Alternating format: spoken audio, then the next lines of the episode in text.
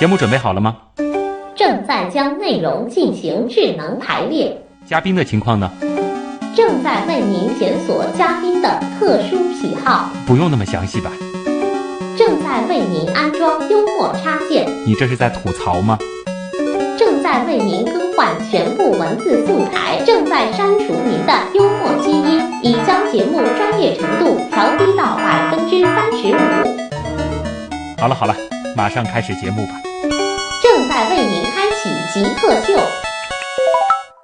各位来到上海新闻广播科学魔方东广新闻台第一财经广播极客秀二零一六年度广播科学盛典之风云风向风暴活动的特别节目现场。二零一五年诞生了这样一档广播科普节目极客秀。二零一六年在新媒体网络平台，我们节目的总播放量已经突破了四百万。在一百多位极客嘉宾当中，从科学家、工程师到教授、博士、博导等等。我们聚焦科创人才的科普访谈，结合时下科技热点科普知识。而在二零一七年年初，极客秀迎来了整整第一百期节目。可以说，在过去的二零一六年里，极客秀替大家细数了科学风云；而在崭新的二零一七年里，极客秀同样会带着大家继续去展望科学新风向。极客高科学。那么，在上一期的节目当中，上海市气象局的首席气象服务官乌瑞博士。华东理工大学食品药品监督管理研究中心的副主任、博士生导师刘少伟教授已经分享了他们的观点。今天我们的节目里呢，首先邀请到的是来自上海天文台副研究员李兆玉，他带来分享的主题呢是探秘星云，欢迎。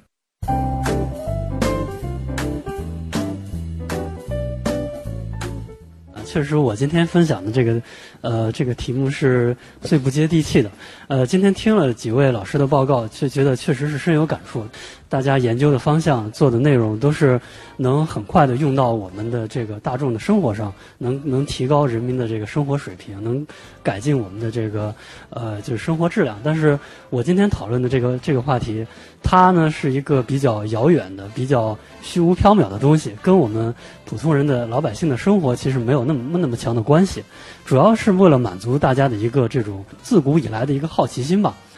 呃，我现在今天讲的这个云，它不是我们我们看到的天上的这些云彩，这个云呢，它是呃更加遥远，在我们的太阳系以外，呃，它叫星云。星云在最早的时候。在十六世纪的时候，人们用望远镜，用比较原始的望远镜，看到天空中有很多的这种弥漫状的这种天体。当然是，呃，他发现它是不动的，不像是那个云，它会它会来回的在天空中会云会移动。这种东西它是不动的。那么看到它，然后呢，大家很好奇，就给它起了一个名字叫星云，好像是星星旁边的云这样的一个概念。但是随着这个技术的进步，大家发现这种东西它其实呢。可以大致上分为三种，一类呢叫星团，一类叫星系，还有另外一类就是星云。星团呢主要是由恒星组成的，因为呢离我们太遥远，所以大家分不清楚，看上去模模糊糊一团。星系呢是更多的恒星构成的一个一个自引力的系统，但是呢它更加的遥远。就呃举个例子，就像我们的那个仙女座星云，它呢就是一个大星系，是我们银河系的邻居。呃，它呢就是一个比我们的银河系还要巨大的一个星系。呃，今天分享主题星云，主要是我们银河系内，它是主要是由气体、尘埃等等组成的一个弥漫状的一个一个系统。星云这个东西，它是恒星诞生的地方，它呢也是恒星死亡的地方。呃，为什么这么讲呢？这主要是跟它的这个产生的这个过程有关系。我等会儿也会跟大家简单的这个介绍一下。呃，我们现在知道的这些星云，主要是我们银河系内。那么星云看上去是一团，但其实它的密度非常的低，它的密度低到甚至每立方厘米只有十到一百个原子，这个比我们人类在地球实验室所创造出来的真空实验室的密度还要低。但是呢，星云因为它的尺度非常的大。它典型的尺度从几十光年到上百光年到上千光年，它都是有的。这个光年是一个非常巨大的这个距离概念，就是光走一年它走的距离。呃，光是每秒三十万公里，它呢跑起来的速度是非常快的。所以呢，光走一年的距离是一个非常非常遥远的距离。呃，就拿我们现在最好的这种呃这种呃民航客机来说吧，我们今天在路上也估计了一下，呃，按照民航客机的这个巡航速度，大概需要走一百万年才能达到这个一光年的距离。因此，在这样大的体积，尽管它密度很低，它的质量其实是非常大的。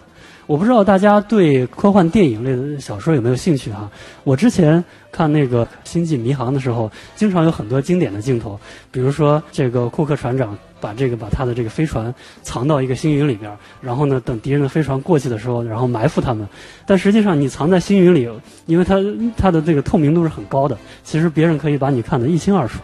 呃，没有那么好的这个隐蔽效果。然后呢，这个星云这种东西，它和恒星的关系也是非常密切的。从它的起源方式来讲，有一种星云，它是恒星喷发物质喷发到这个星际空间所产生的，一般是与年轻恒星相关的。而有一些星云气体，当它的密度足够高的时候，它又可以塌缩，它的自引力会超过它自身的这个向外的这个压强，它它又会塌缩形成新一代恒星。所以呢，这是一个周而复始的一个循环。呃，目前我们对星云的研究，从它的发光机制上来分类。我不知道大家有没有看过很多很漂亮的星云图片，有很多的星云，比如说我们的这个猎户座大星云，它就在我们如果我们夜晚的话看猎户座，猎户座腰带再往下，呃，它有一个这个有一片星云，它距离我们大概是一千六百光年，那个星云大小有六十光年。然后那个星云，如果你用比较好的望远镜，分辨率比较高的话，能够看到它非常漂亮的这个，就是主要还是颜色偏红。它是一个恒星形成的一个育儿所，有很多很多的恒星在那里形成。然后呢，这些恒星它会产生高能的光子来电离这些星云、星云气体，然后星云气体又会再次辐射，主要是这种巴尔默线系的这种呃这种光子，它的颜色颜色会偏红一些。然后呢，这是一类就是发射星云。还有另外一类是叫做反射星云，反射星云它自己不发光，它主要是通过散射附近恒星的光。然后呢，大家知道这个，呃，我们看天，天是蓝色的，主要是因为我们空气当中的这些离子还有尘埃，它对对蓝光的散射效率比对红光要要要高，所以我们看到弥漫在天空的都是蓝色的光子。然后呢，在反射星云也是，大家会主要看到偏蓝色的这种反射星云，也是因为这这样的一个机制。另外呢，还有一类叫做这个暗星云，暗星云就是它的这个呃尘埃，它的密度足够高，它遮挡了这个方向上背景恒星的光，所以呢，就是在这个暗星云附近的恒星能看得见，但是呢，这一团它是黑色的。这个暗星云它一般是呃预示着即将到来的这个恒星宝宝，它的这个密度是非常高的。如果我们从红外波段来看它的话，那么就会看到这个暗星云其实它不暗，它是很亮的。有这个正在进行塌缩当中的一些物理过程，呃，直观的，如果我们只是从形态上来分类，星云它又包括弥漫性星云、行星状星云，还有超新星遗迹。弥散星云它是与这个恒星形成初期有关的，这些大质量恒星它产生之后，它会向外抛射很多物质。然后呢，再随着这个恒星自己电离，然后呢，这些物质会会感觉好像恒星附近有一模模糊糊的一团东西，它没有固定的形状，它主要是跟这个恒星是相关的。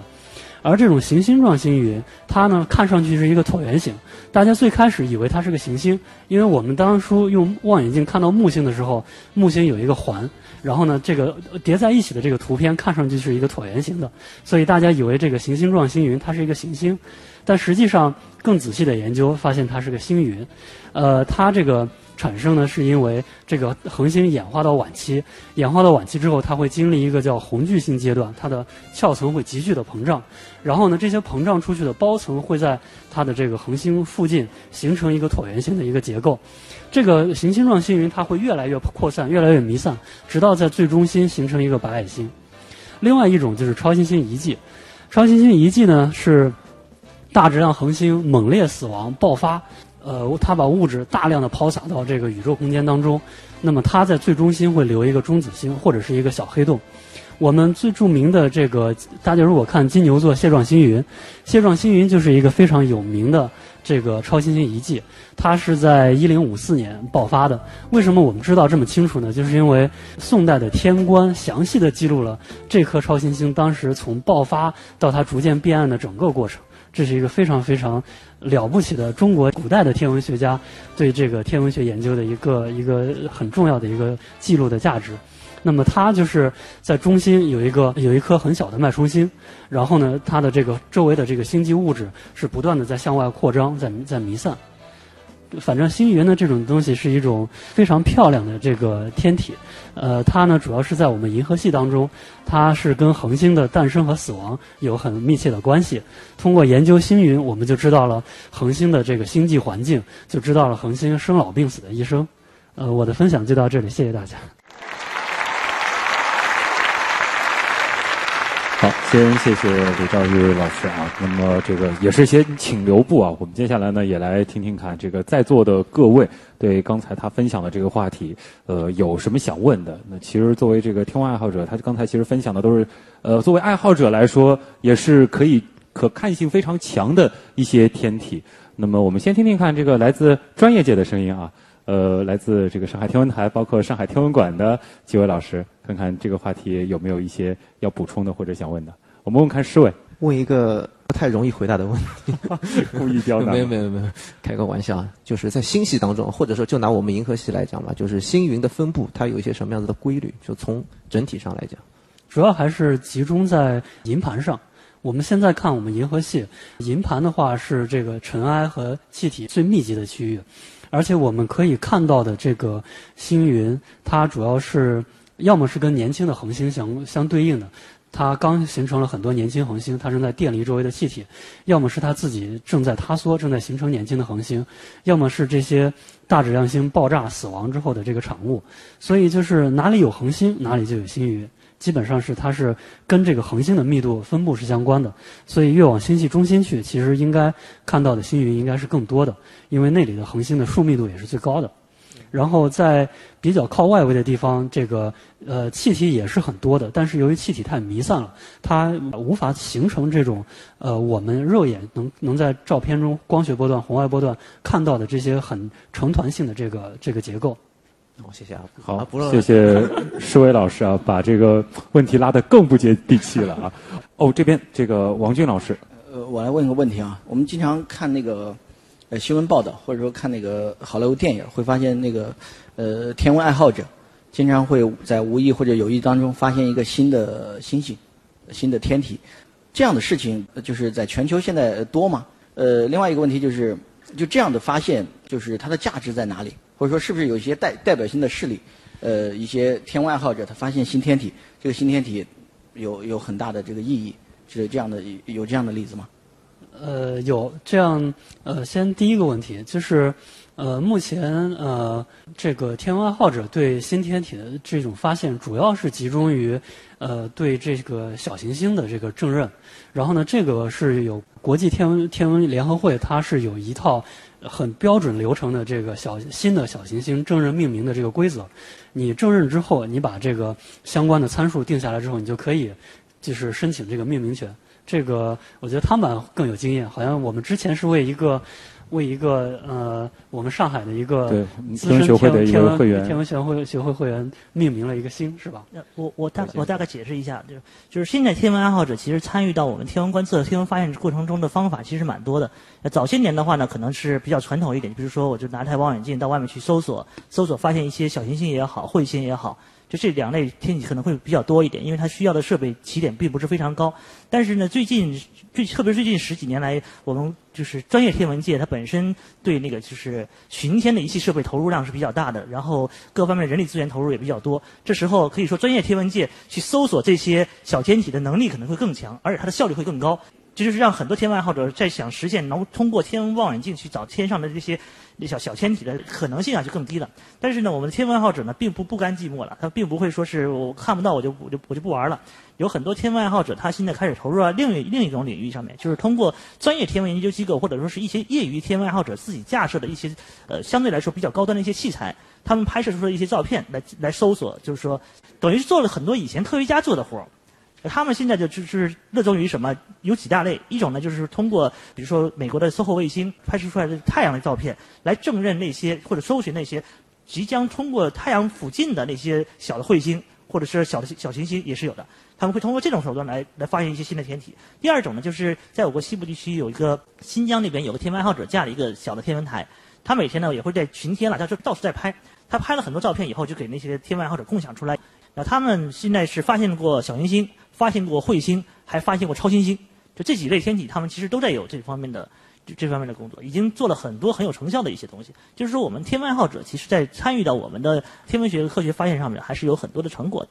当然，就是刚才李博士也讲了，就是星云这个话题啊，就这个话题其实对我们一般人人觉得，呃，好像星云还是离我们很遥远的。其实对于我们比较明亮的这个星云的话，其实我们用我们的小型天文望远镜也可以尝试一下。比如现在是冬季，其实看猎户座大星云最好的时间段，我们不需要采用很大的天文望远镜，比如说一定要是什么米级的或者是几十厘米级的，哪怕就是我们现现在手手头用那些小的，比如看比赛用的、看演唱会用的那种小的双筒望远镜，你在天空中找一个比较好的观测环境里面，比如说像这两个大屏幕上面这种能看到银河的环环境里面，你就完全可以在天空中随意去搜索。其实天上有很多可看的东西，而且很好玩。这确实是一个，就是我们可以说激发我们最原始探索欲望的一种方式。我补充一下啊，给你举几个例子啊，挺有意思的。就是说，这个爱好者他发现呢，有这样几种。第一种呢，就是天文学家不会看的东西，不大会看的东西，比如说流星雨。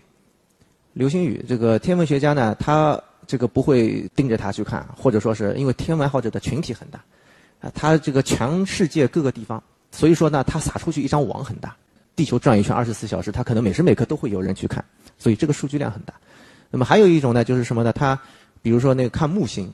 天文学家呢，他不会这么去看啊，爱好者呢，他就会什么，也是每时每刻可能有好多的人会去看，他会有自己啊，今天我看拍一段录像什么，木星。迄今为止被撞过六次啊，除了那个苏梅克列维九号彗星非常著名的那一次，其他的都是爱好者看到的，啊，这是一个很典型的例子。再比如说刚才汤海明讲的那个，呃，就发现超新星。超新星呢，因为它你不知道它什么时候会爆出一颗来，那么同样的，这个我们把它叫做时域性的一个事件。也就是说，地球在转，你不知道这个哪个地方谁就有可能看到了，所以说它是会替那个天文学家查缺补漏的一种。那么还有呢，就是说什么？现在呃，爱好者他的这个手里面的设备，他的方法应该讲也是有长足的进步。呃，前不久就有一个爱好者是哪个国家我忘了，好像欧洲，他呢实际上拍了一个星云，他呢突然就想到了什么呢？和一九七九年的一张照片拿出来对比，哎，发现这个星云有变化。然后呢，他还像模像样写了一篇论文啊，就类似这种事情，就是可能就是你意想不到的，那爱好者就能这个做得到啊。好的，那也谢谢这个天文界的几位大神啊，这个各自补充的这一段也非常的精彩。那其实天文有了天文爱好者之后，它也变得非常的接地气啊。好，这里也感谢李兆玉啊带来的分享，谢谢。极客高科学。接下来呢，我们回到地球上啊，我们要来关注一下我们身边的这些。和我们同样重要的生灵，我们要欢迎的是来自上海自然博物馆自然史研究中心的研究人员、生态学博士何鑫，他带来分享的主题是自然保护，我们在路上。欢迎何老师。谢谢旭东啊，也谢谢各位老师。那么今天非常荣幸能够有这样一个机会，参与我们这个跟科学有关的这样一个讨论。但确实跟刚才我们前一位这个老师所讲的这个天文一样。那我今天所带来这个话题是跟这个跟野生动物保护有关的一个话题。那其实这个话题呢，跟我们最开始要提到的一些科学技术相比的话，确实是不接地气的那一类。但是呢，我一直觉得，虽然我们这个研究，包括我们自己这个学科，它虽然可能眼前可能跟大家的生活关系并不是很紧密，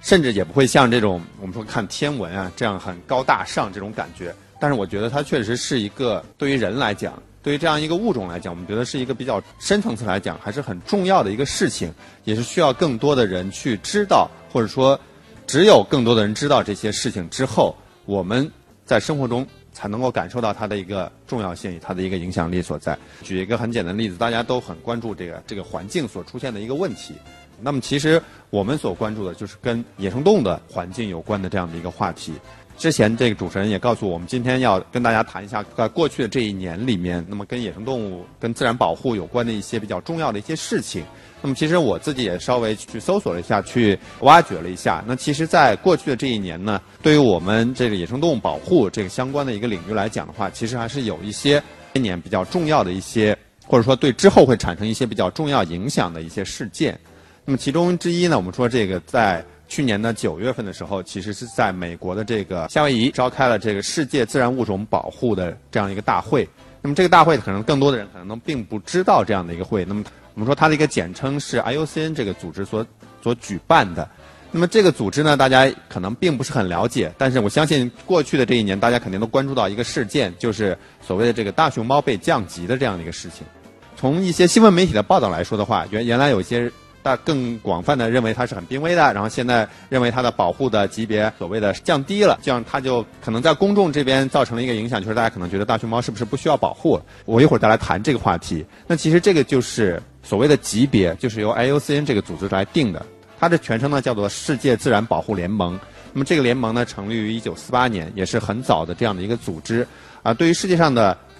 能够定名的这些物种，那么其实它都会给它定一个级别。那么这个级别呢，就是我们如果大家很了解过相关的一些知识的话，都知道，我们知道很多物种灭绝了，有些物种是很濒危的。那么这就最简单的大家了解对一个物种的了解。那么其实呢，对于大熊猫来讲的话，它其实在之前。我们定它的一个级别是定它在一个濒危这样的一个级别的，而现在把它的级别呢，所谓的是提升，提升的一个意思呢，把它提升为易危，就是上升了一级。但是在 IUCN 那个评价体系里面，它仍然是属于这个受胁物种，就是受到威胁的一类物种。如果把它再提升一级的话，接我们把它叫做近危。到近危这一级的时候，那么说明这个物种才暂时不受到威胁。所以虽然，虽然大熊猫的所谓的级别被提升了一点，但其实它仍然是一个需要去关注、去保护的一个濒危受胁物种。那么它另外呢，我们提到这个保护级别的一个变化，那其实我们就不能不提一下，同同样也是在二零一六年，也是在夏天的时候，另另外一个会议是在这个南非的约翰内斯堡，它召开了一个叫 CITES 这样的一个缔约国大会。大家可能也并不了解这个 CITES 是什么，但其实每个人我们都会到。国外去旅行，那么很多时候你会遇到一个问题，就是你，比如说海关会查你的东西，那么有时候就会涉及到一些跟野生动物或者植物有关的一个制品。那么这个 CITES 的意思呢，它就是国际濒危野生动植物贸易公约。在这个大会里面，它有一些很重要的一个决定。那么其中一个很重要的决定就是在这几天的话，可能有一些媒体也有一个报道，那么可能是因为开始要全面实行的，就是我们说对穿山甲的全面。这种管制，因为我们平常生活中，我相信咱们在座的各位可能跟这个涉及的并不多，但是毕竟我们是在中国，啊，我们中国人有很多的中国人会大量的利用使用野生动物，那么穿山甲就是受到很严重威胁的一类物种。那么世界上有八种穿山甲，那么在这个缔约国大会上面就把穿山甲的一个级别，在这个级别指的是它的贸易级别，从原来的 CITES 附录二提为了 CITES 附录一，这是什么意思呢？在附录一的这个物种是全面禁止国际贸易，而附录二的物种是在某种程度上禁止国际贸易，而还有一个附录叫附录三，附录三就是某些国家，比如说提出要求，我这个国家所产的某种动物或者植物，我希望它能够进行贸易，那么这是附录三。那么提升到附录一的一个意思就是，穿山甲在任何的可能条件下都不能再进行贸易。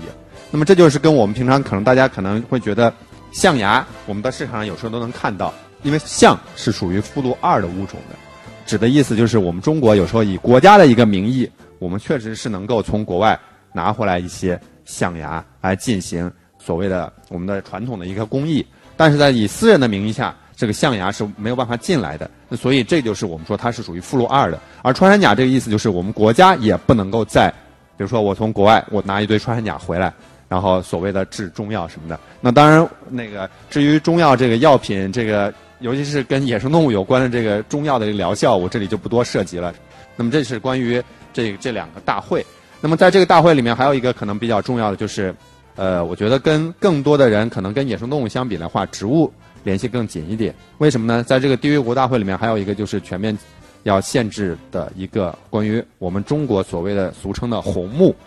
这样一个这这这种这种木材的一个进出口的一个限制。那么大家知道，很多人很喜欢这种红木呀制品，或者说还有人喜欢那种很香的这种沉香这些木头。那么它其实很多这些木制品，它的原产的树都是分布在热带地区的，尤其是非洲和东南亚这样的地区。但正是由于中国的这样的一个需要，那么这些物种正在面临很严重的一个威胁。那么这是我们说的这两个大会。我们第一个大会，第一个大会叫 IUCN 的这个会，他提出他有一个口号，就是这届大会的一个主题叫做“处在十字路口的一个地球”。那么其实呢，关心环境保护的人都，我们都已经感受到这个环境的一个变化了。那么对于野生动物来说的话，其实现在虽然在某种程度上有一些比较好的一些事例，比如说熊猫的数量，野生大熊猫的数量在上升，或者说还有一些明显的例子，就是根据去年的一些统计，那么其实世界上虎的数量也在上升，但是这只是很少的一些例子。那更多的例子是我们可能并不熟悉的很多物种，现在正在处在一个叫做第六次大灭绝这样的一个过程中。那么就是很人由于人类的一些影响，或者是人类的一个经济建设的一个影响，或者是由于人类所带来的无论是气候变化还是环境变化所导致的动物栖息地的一个变化。那其实，在现在的世界上，这个关于野生动物来讲，它其实面临的很多的一个威胁是越来越严重的。所以，在这个 IUCN 这次大会上，他希望把“保护”这个词，因为我。自己本身是学动物生态学，但是另外一个方面，我们的一个研究学的一个学科名字叫做保护生物学。那么保护生物学一个很明显的一个就是要考虑人与环境、人与野生动物的这样的一个关系。那么其实，IOCN 这个大会上希望把保护更多的能够呼吁融入到我们更多人的一个生活里面。那么可能大家平常可能更关心的是人的一个衣食住行，很少去涉及到，或者更多的人很少去意识到，其实在这个地球上同样有很多。跟人同样生活在一起的这个野生动物，那还有可能很多的一个普通的一个民众的话，可能会提一个问题：那么我们为什么要保护野生动物？那跟我们生活其实感觉是没有什么关系的。那么所以一直以来，我经常会跟大家来讲一个事例，就是我们人，就像刚才几位老师也提到，我们人类其实在地球上存在的时间还是比较短暂的。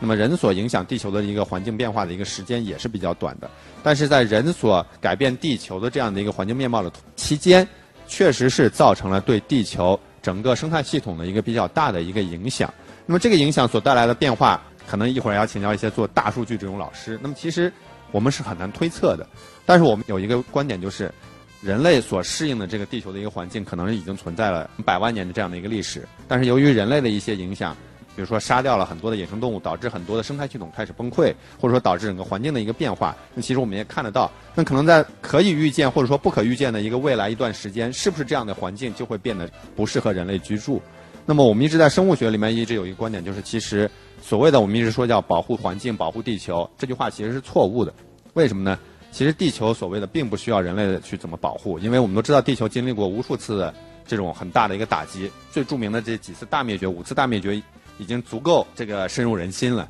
但其实地球都恢复了，或者说生物系统、生命系统都恢复了，都有很多更新的一个生物进化和演化出来。那其实我们说，我们所谓的保护环境、保护地球，归根结底是保护我们人类所居住的、适应了百万年的这样一个地球。那么这个环境一旦变化，比如说更多的动物都消失了，这个生态系统各个层都打破了，我不知道，因为我们人类的技术发展啊，是不是能达到我们可以独立于这个生物生态环境？独善其身了，就是所有的动物可能别的动物都灭绝了，人类只留了几一些适合自己生存的一些，或者是适合人类所需要的一些物种，就能够保证人类能够继续繁衍下去。那么当然这是很难说的，也是很科幻的一个问题。但是我们归根结底说，保护环境其实保护的是人类自己的这样的一个地球环境。那么这个是涉及到我们刚才所提到的，跟可能跟大的这个世界上的这样的一个在二零一六年对于自然保护的一个一些话题。那么其实，在我们国内也有这样的一个话题。那么在二零一六年呢，其实是我们中国的自然保护区开始筹建建立有六十周年这样的一个日子。那么大家可能都知道，我们国家有很多很多的一个自然保护区。那么其实确实，我们中国的自然保护区的面积其实是相当大的，而且也是保护了很多很重要的一个物种。但是毕竟我们说，在某种程度上，我们很大的能保护很多濒危野生动物物种的保护区都在西部。那我们的中国的东部地区，就像我们现在人类，我们我们现在所处的这样的一个东部地区，那其实是有很大的一个人口和经济压力的。那其实很多的保护区，它的区划正在被调整。当然，这些是谈的可能是比较不太好的一个事情。但是毕竟是我们说，国家在发展，很多情况下对于野生动物保护方面也是有一定的进展。那么这个进展在哪里呢？就是在我们元月一号开始实施的《野生动物保护法》的一个新法。那么，在这个新法里面有很多的一个新的一些规定和一些准则，因为毕竟上一部我们说旧的野生动物保护法是一一九八八年开始实行的，那么到现在呃，可想已经过了这么多年了。那么在新法里面提了很重要的一些观点，那么比如说一些改变，很重要一点就是提到了野生动物的一个福利，就是我们说在包不管是圈养、笼养，还是在野外的条件下，那么对野生动物的这样的一个保护，那不仅是它保护它的一个个体，更重要的是保护它的一个生存所需的这样的一个需求。那么还有一个重要一点就是提到了野生动物的栖息地。那么在我们的老的法律里面，一直说提到的就是保护这个个体，保护这个物种。那我们说现在更重要的是保护它的一个栖息地。那么栖息地是什么意思呢？指的就是这个动物所生存的一个环境。那么所以我们大家可能公众上很多人会觉得一直有一个疑惑，比如说我们为什么要花大力气去保护像东北虎、像像这种大熊猫这样的看起来好像动物园养了很多的动物？但其实我们说在野外，第一它的数量并不是很多。第二，保护了这种我们说像东北虎、像大熊猫这样的，我们称它为旗舰物种。那么在这种旗舰物种的一个散户下，那其实所它所在的这个栖息地里面，其他的各种各样的一个动物能够被保护下来，那么这个生态系统就能够被完整的保护下来。那么这是保护野生动物栖息地。另外一方面，我们说在这个新的立法里面，它注重了很多对于这种人工利用的这样的一个改变。我们知道，我们中国人一直传统来说，对野生动物，对于这些一个很重要的一个。思想就是认为它们都是资源，当然我们现在也能不能够逃脱出这样的一个圈子，这样一个概念。但是在新的法里面，毕竟指出我们将其中的一个词汇原来叫做驯养繁殖，现在改为叫人工繁殖。那么这个词其实还是有点深意在里面的。所谓的驯养繁殖，就是其实是在鼓励我们去从野外搞更多的野生动物，然后驯养，然后再繁殖。那么所谓的人工繁殖，就是希望能够在现有的基础上。把现有的这些已经可以有利用基础的这些动物进行繁殖，那并不是说在野外再去抓更多的动物来进行繁殖，所以这就是一个问题，就是很多人会问，之前也有包括我们说穿山甲这个事情的时候，很多人会问我们穿山甲到底能不能繁殖？穿山甲很大程度上所谓的人工繁殖，所谓的驯养繁殖，指的是从野外抓来了怀孕的个体，让它下了小崽，那么这个就被称为驯养繁殖了。但是我们在新的保护法里面。把它定为人工繁殖的话，那么其实这是不符合、不能作为人工繁殖的，所以穿山甲就不能够再被利用。那所以是这是这这是这一点。那么还有一点，我们说在这个新的保护法里面，其实切入到很多实际的一个应用，就是我们刚才也有老师提到这个网络。那么其实我们说现在在中国对于野生动物保护很大的一个威胁是网络的一个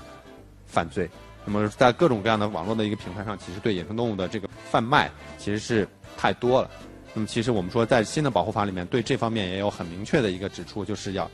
打击。所以我们说，从某种上程度上来讲，我们这个对于野生动物保护这个法律上，在我们中国这个角度来说，它其实是比原来有一定的进步了。而且很多的执行这种新闻报道里面，可能大家会看到，那其实也是希望能更多的人会关注到这方面的一个事情。毕竟我们人生活在这个环境里面。一方面，我们说可能是要满足人类的一个需求，去满足技术的一个进步，人类的一个高品质的一个生活。但另一方面，我们说这样的一个地球的环境，并不是只属于人类的。那其实这就是我今天想跟大家来带来的一个话题。呃，谢谢大家。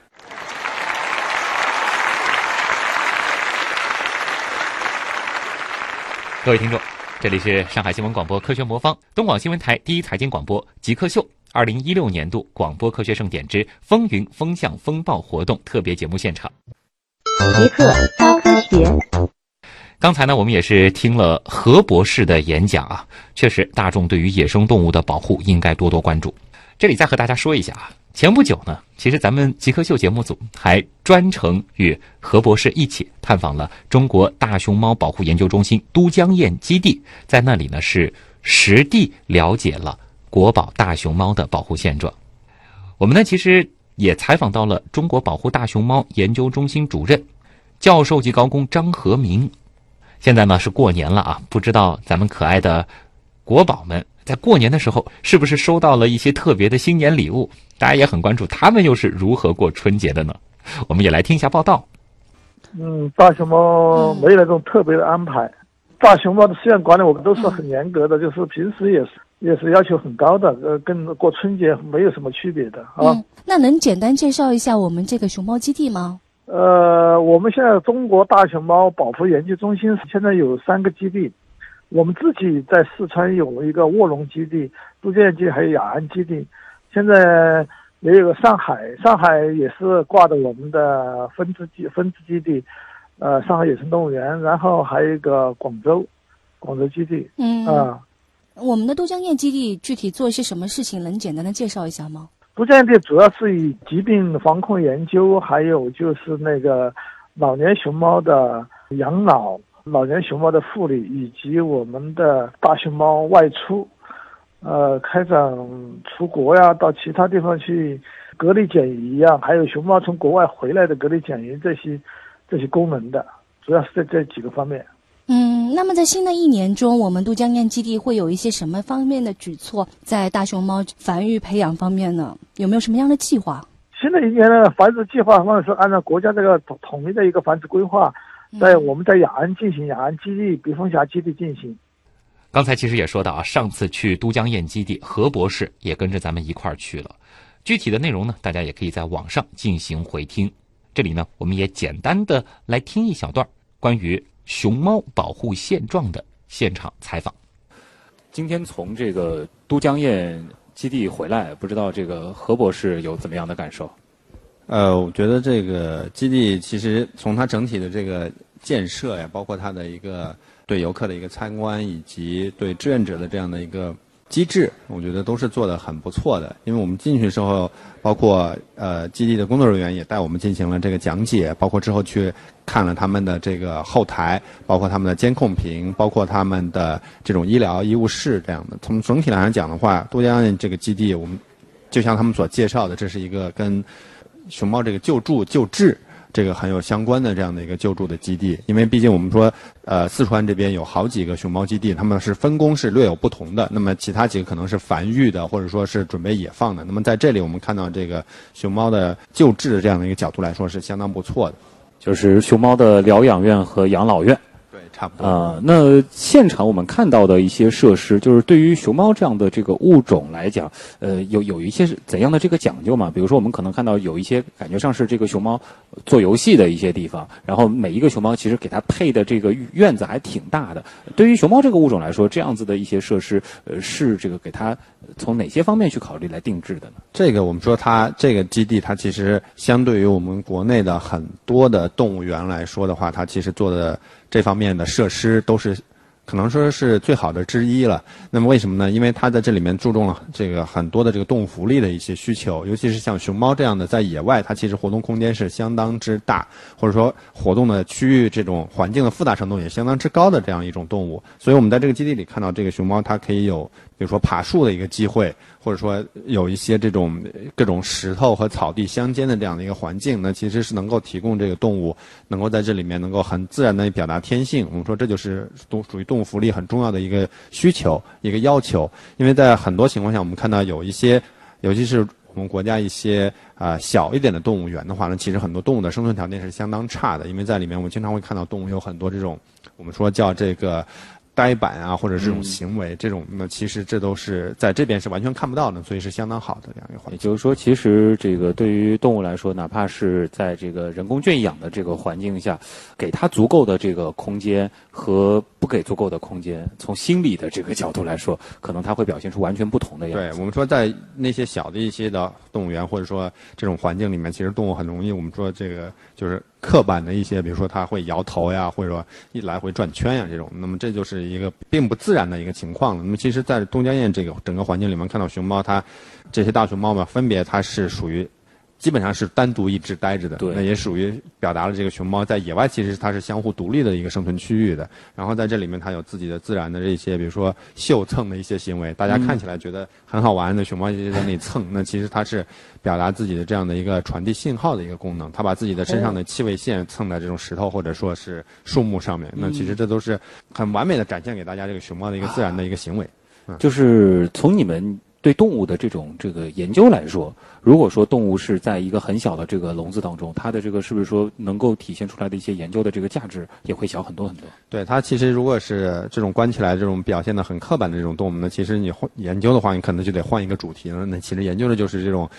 封闭环境，或者说研究动物的刻板行为，能对它造成的这个心理和生理的一些创伤了。嗯，像你是做这个生态学的，更重要的就是看重动物在一个比较自然的这个环境当中所表现出来的行为。所以我们说这个，它熊猫基地当时工作人员也给我们有介绍嘛，他们可能还有更多，就是其他几个基地可能有那个准备野放前的那种环境，那其实就是更模拟了，比如说四川当地的一些山系里面的一个自然环境。那么其实，在那里面，熊猫是可能是接触人的机会就要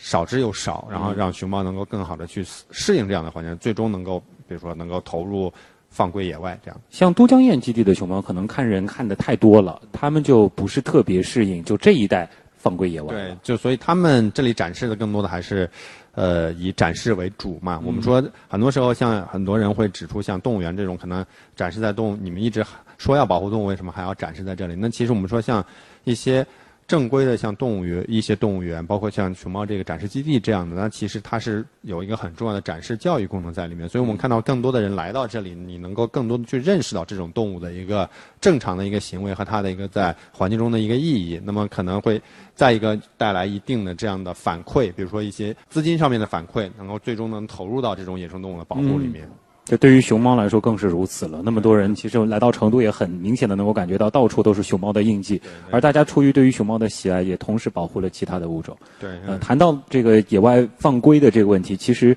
如果说我们没有经过一个科学的一个对动物本身的一个训练引导，包括一些综合的这个评估，盲目把动物放归自然，本身对动物来说也是非常危险。对，这个评估其实是我们说这个叫。世界自然保护联盟 IUCN 是有一个叫物种重引入的一个规范指南的，那其实里面有很多的评估的一个条件，比如说这个个体是不是适合，然后这个环境是不是适合，或者说甚至这个物种这个种群是不是适合，比如说。我四川同样这片山里面，那可能这个山里面从来都没有过熊猫的这样的一个痕迹。那么我们把熊猫放在这里，可能就并不是很合适。对。但是比如说放在一些有熊猫痕迹，或者说熊猫能够证明有熊猫出没的这样的一个环境，那么你放在这里才是更适合它去生存的。所以反过来就是说，如果保护区的这个面积不够大，考虑到单只熊猫它需要的面积其实很大，所以可能在现有的情况下，野外熊猫它也是有一个总量的。它有一个总的一个承载量的对，而且还有一个问题就是，我们说，呃，虽然保护区现在我们可能四川这边熊猫保护区还是比较多的，但是相对来说它都是一个一个山头嘛，在山的山头的下面肯定势必会存在一些人居的一个环境。那么在人居环境隔在这里呢，可能就造成这个山和那个山头就隔离开了。熊猫可能比如说真正野放的大熊猫，或者说真正野生的大熊猫，它有可能没有办法穿越这片人居的一个环境，那么造成比如说两个山头的。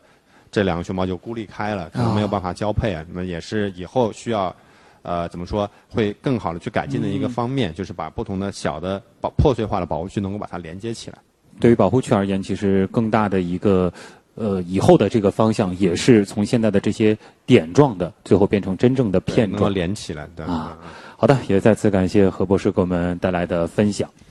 杰克高科学。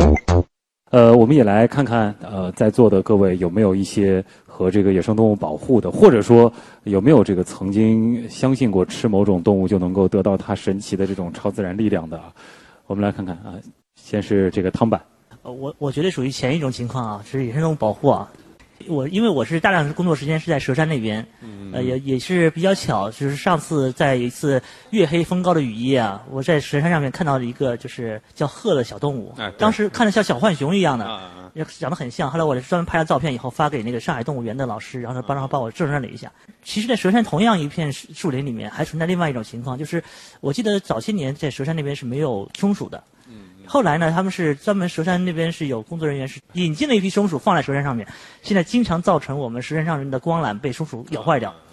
那这种行为，你觉得还算是保护吗？那个，谢谢汤老师啊。那其实我刚才呃又想起来，这个也是新的野生动物保护法里面还有一条，就是对于随意放生的这样的一个禁止或者说要处罚的。那么其实这可能是存在这样的一个问题。那首先第一个是河的这个问题，就是这个其实是河一丘之貉。这个河这个动物呢，其实是上海仅存的不多的本土的大型野生兽类了。因为我们之前说在佘山其实是并不容易能够有河的一个踪迹的。那么其实更多的，呃，现在陆陆续续的近几年，我们在上海这些对于河的这个资料越来越。呃，怎么说齐备吧？其实各个区都有出现，但是我是今天是第一次听到说是。我我可以把照，我可以把啊，蛇蛇山也有也有也有河。那其实这是说明河的种群在上海可能是在增加。那其实呢，这个动物是一个杂食的动物。那其实我们中国人，尤其是像上海、华东一带，大家对这个并不是很了解。这种动物可能就知道这个成语。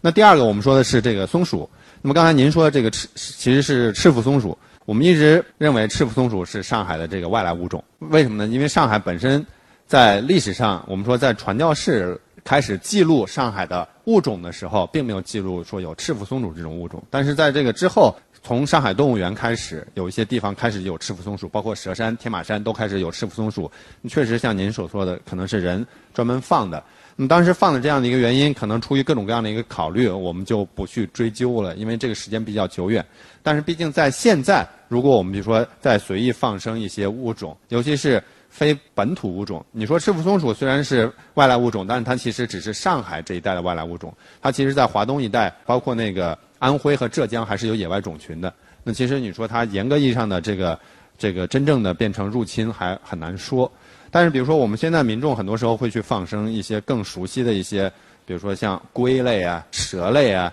这些也是新闻上经常会报道这样的事件。那么，在新的这个保护法里面，就会进行一定的处罚，或者说去引导他们正确的一个对于野生动物的这样的一个态度吧。就是说，虽然我爱护野生动物，我有很多方法，但是放生绝对不是一个很好的一个方法。好，我们再来看看现场还有哎，韩星老师。呃，也是还是请教我们。因为我个人理解的话，可能我们这个整个生态系统的话，它应该自自己有一个平衡调节的一个功能。对，嗯。那么我们现在的话呢，又从今年开始要有个自然生态保护法，这个是我们人为的感情加进去，但是到底是一个什么尺度能够实现？既不是说是对自然界的一个很大的一个干扰，或者就是说还是要给它支撑依托一下，还是一套自己的一套生态系统来良好的运转。当时的话，制定这么一个保护法是怎么考虑的？或者是说，我们是不是过犹不及？或者说，怎么样能够帮他？但是呢，又不是过分的干扰他。这个当时您这个专业系统是怎么来来把握？啊，其实是这样的。我们说，如果你自然的这个生态系统自己去修复啊，那其实很多程度上，我们说这个需要相当的一个时间。尤其是像如果现在考虑到整个。像地球或者说像中国这样的一个环境的话，那其实如果不依赖于人的这样的一个保护，然后让它自然去修复，我们觉得这个可能已经来不及了。那么另外一个就是我们一直提到说，中国我们现在面临很大的一个环境问题，但是我们逃不过的一条是我们中国仍然是一个巨大的这样的一个发展的一个经济体。那么很多时候我们说在制定法律的时候，我从我们这个学这个专业的角度是希望尽可能去保护，但是很多时候在是没有办法实现的，所以这个法其实并不还远远达不到这个过，其实还很多时候还是在收。我们像欧美一些国家，可能现在做的保护很好，但问题是他们其实已经过了这样的一个时代了，因为他们当地如果我们现在去这种欧洲呀这些地方，它其实野生动物已经是损耗殆尽了。对大型野生动物来讲，大型哺乳动物来讲，那么其实他们已经是已经经历了先污染后治理这样一个环节了。但是问题是我们现在中国是逃不掉。这个环节，比如说像以我自己的这样的一个专业，包括我自己的课题的话，很多程度上我是在东部做课题的。我一直有一个说法，就是我们在东部做课题，很多时候我第一次去某个地方，一直就是我这辈子看野生动物去这个地方的最好的一次。为什么呢？就是我下次再去的时候，这个地方已经有很大的一个改变，不论是从野生动物的种类数量，还是对于这个整个栖息来讲。好，谢谢何老师。其实也能够感觉到何老师的这个意思是这样回答韩老师的，就是说，呃，生态系统它要修复，或者真的是得等我们彻底离开地球之后，我们人类彻底离开地球之后，可能给它个几百万、几千万年的时间，它也能够演化出非常多的新的物种。但是我们还在这个地球上的时候，是不是还可以在发展的过程当中找到一个平衡，来平衡我们的所需和这个生态系统它的。相互之间的一个关系。好，也再次感谢何鑫博士带来的分享，谢谢。各位听众，刚才您收听到的就是上海新闻广播科学魔方东广新闻台第一财经广播极客秀二零一六年度广播科学盛典之风云风向风暴特别节目活动现场的录音实况。那么在新的一年当中呢，也期待着各位听众朋友能够继续关注我们的极客秀。我们也将在二零一七年，也将在崭新的农历。丁酉鸡年，继续和大家一起跟随着来自科学界的各位极客大咖，探索科学的奥秘。本节目是由上海市科委支持播出，我是旭东，各位朋友，咱们下周的极客秀不见不散。